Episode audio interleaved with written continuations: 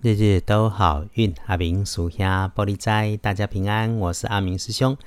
天亮后，五月十八日星期四，五月十八，古历是三月二九，农历是三月二十九日。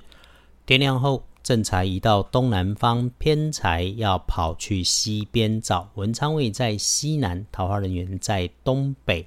吉祥的数字是零五九。地宫后正宅在东南，偏宅在西边，文昌在西南边，桃花林缘徛东北，好用的数字是空五九。这个周四的好是小心谨慎、低调就能够平安的好。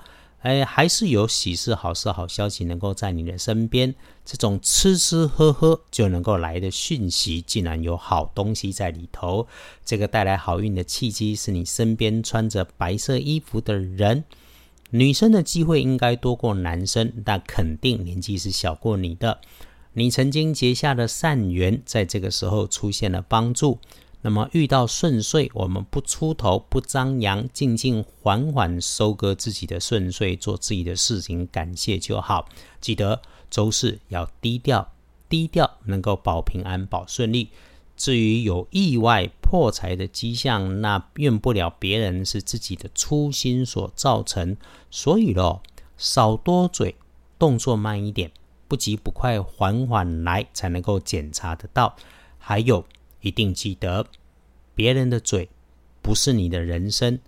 身边出现长辈男生胡乱说，告诉你这个，告诉你那个，你别认真。你当然看不清楚、弄不明白事情的原委，因为里头有他想要别有目的的迹象。不把你弄糊涂了，他怎么达到他的别有目的？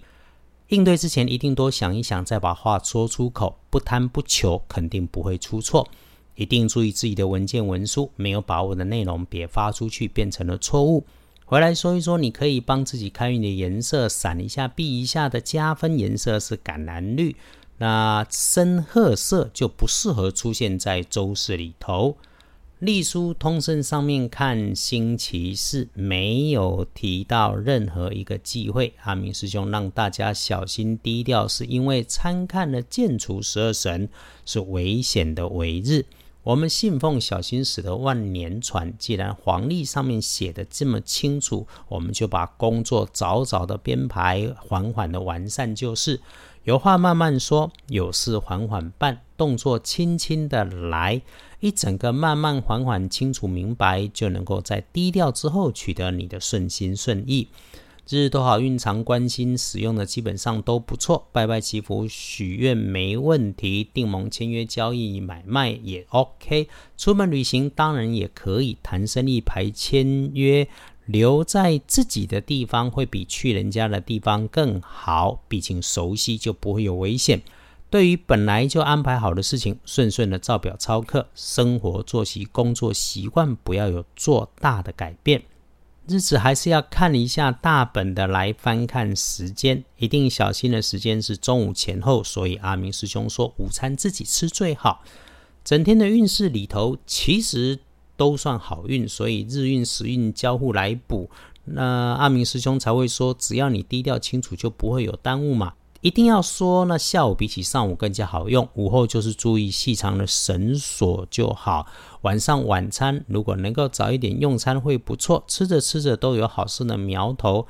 但是哈，再晚就不妥当了。那么深夜里头静心可以发呆也好，早睡早休息，让自己睡饱精神好也是很重要的事。